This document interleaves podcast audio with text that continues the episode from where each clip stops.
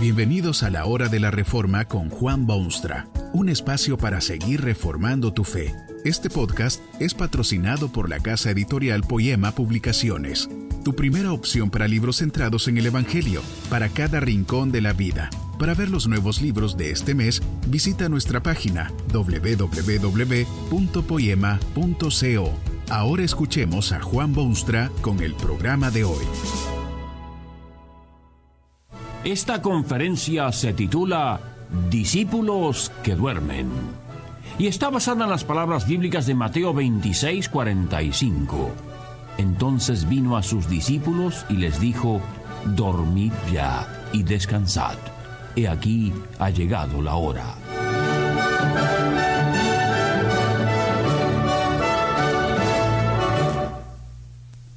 Discípulos que duermen. Puede imaginarse usted una escena más increíble que esta. Los discípulos del Cristo están entregados al sueño en medio de las agonías más indescriptibles de su Maestro. Recuerde usted que el Salvador había venido a buscar lo que se había perdido y redimirlo. Había venido a inaugurar una nueva carretera al cielo, un nuevo camino para que el hombre sumido en su miseria pudiese hallar otra vez las puertas de la eternidad. Esa obra no era fácil. Desde un pesebre rodeado de asnos hasta las irritantes disputas entre sus electos discípulos. Ahora está en el huerto de Getsemaní. Por los siglos de los siglos aquel huerto de Getsemaní será sinónimo de las angustias más profundas que se hayan vivido en el mundo. Allí está el Hijo de Dios, ruega a su Padre Celestial que si fuese del todo posible, pasase de él aquella copa o experiencia dolorosa. Cae sobre el terreno, postrado sobre su rostro, ora con cortada emoción. Vuelve a ponerse de pie y ver si sus discípulos están velando esta horripilante vigilia con él. Efectivamente, de entre sus apóstoles fieles ha tomado tres a quienes aprecia en medida especial y los ha llevado consigo al interior de aquel huerto para que les sean de estímulo y ánimo y sostén. Y los tres discípulos se han entregado al sueño. Sí, Señor, al sueño. El Hijo del Hombre está a contadas horas de su sacrificio supremo y sus discípulos duermen. Jesucristo cae de rodillas ante la dura realidad de su obra redentora y sus seguidores se la pasan durmiendo. El Salvador está sudando gotas de sangre a raíz de sus intensísimos sufrimientos y los discípulos duermen. ¿Estarían aquellos discípulos cansados quizá al punto de serles imposible mantener los ojos abiertos? ¿Cómo es posible que en momento tan crítico y de tan profundas emociones estos discípulos estén durmiendo?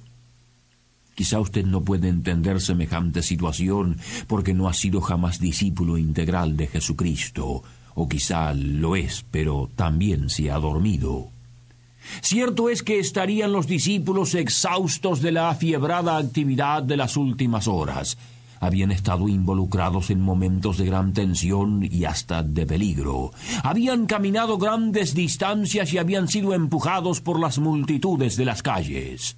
En aquella quietud del huerto, solo el susurro de las hojas en la suave brisa del atardecer, el silencio casi impenetrable, el contraste con las horas recientes, hace de ellos fáciles víctimas del sueño.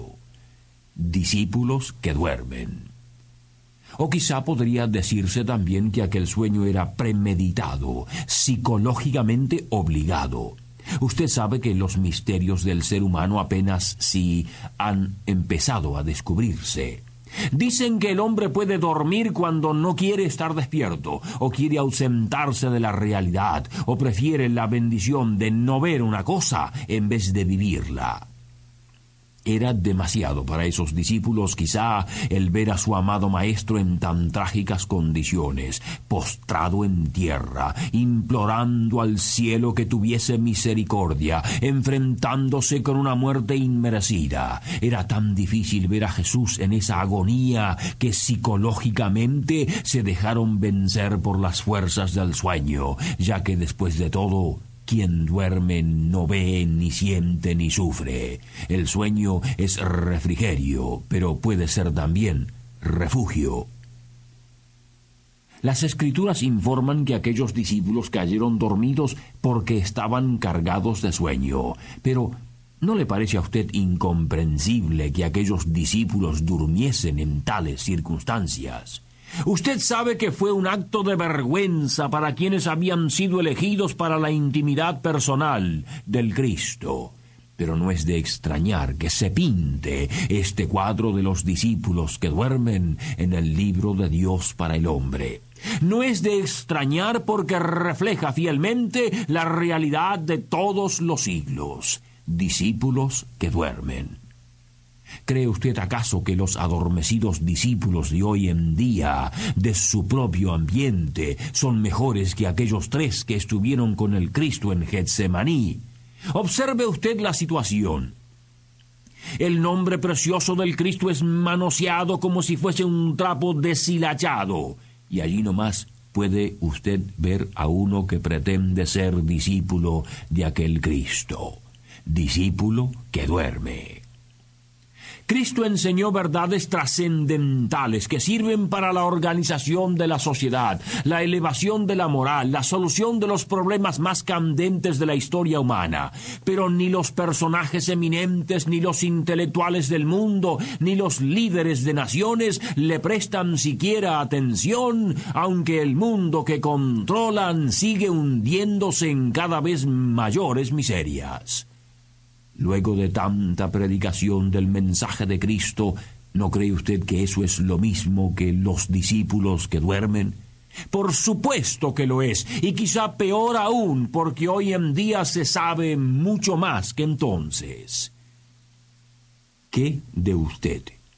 ¿Tiene sus ojos cerrados para no ver lo que Cristo hace y exige? Él ha venido al mundo a abrirle el sendero que conduce de nuevo a Dios, a un nuevo concepto de la vida, a una realidad presente que es maravillosa y a una eternidad por venir que es aún mejor. Y usted está dormido como si nada. Tal vez usted es ya discípulo del Cristo, oyó su llamado poderoso y se vio atraído inexorablemente por esa fuerza superior. Usted tuvo momentos de gloria y satisfacción espiritual, pero ahora ha perdido todo eso.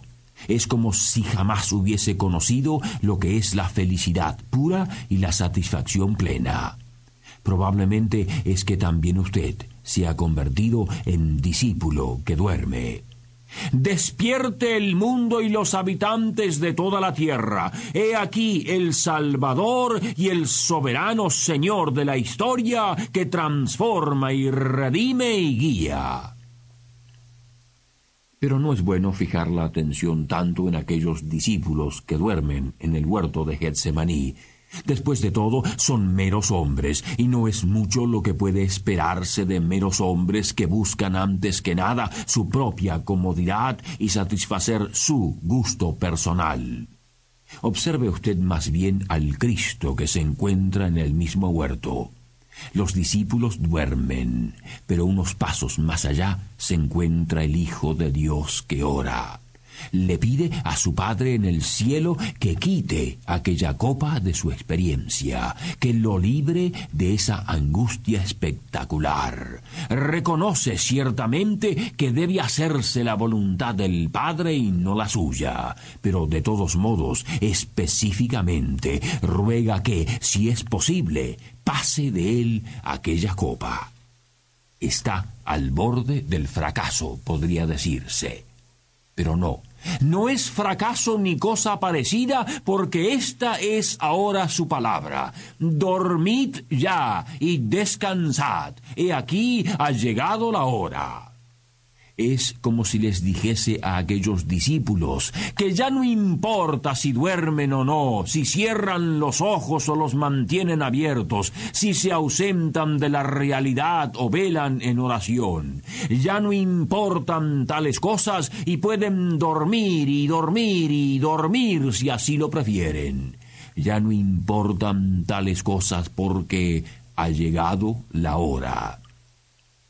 Jesucristo se encuentra ya al umbral de su máxima agonía. Ha perdido la cautela de momentos anteriores. Ha desaparecido el temor de ese futuro escalofriante. Ha llegado la hora y se siente seguro de sí mismo.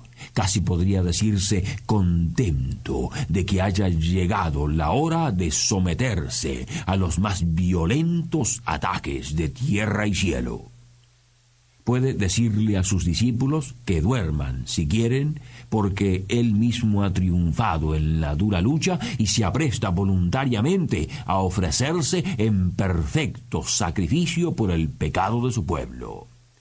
Qué maravilla ver a este Jesús en total control de la situación, hasta el punto de poder invitar a sus discípulos que duermen, que sigan durmiendo. El diablo huye despavorido.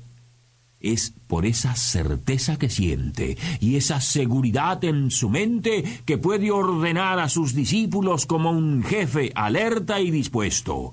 Levantaos, vamos, ved, se acerca el que me entrega. No es un Salvador así el que usted necesita. Quizás se halla usted en búsqueda constante de un camino de salvación y seguridad y eternidad. Es en Jesucristo que puede usted hallar semejantes bendiciones. Él se sometió a los rigores exigentes de las leyes de Dios, vivió una vida perfecta y luego se dio a sí mismo en rescate por muchos. Jesucristo había venido a cumplir una misión específica y esa misión era la de obtener las llaves de una vida nueva para los suyos. Solo Él puede abrir su corazón, solo Él puede lavarlo de su culpa, solo Él puede ser la inspiración de su vida, solo Él puede despertar al discípulo que duerme y mantenerlo despierto.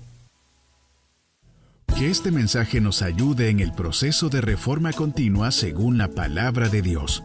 Si quieres profundizar en la exposición bíblica, puedes buscar más recursos en www.poema.co. Allí encontrarás libros que te ayuden a entender la palabra de Dios y aplicarla a tu vida. Poema, el Evangelio para cada rincón de la vida. Nos vemos en el próximo episodio de La Hora de la Reforma con Juan Bonstra.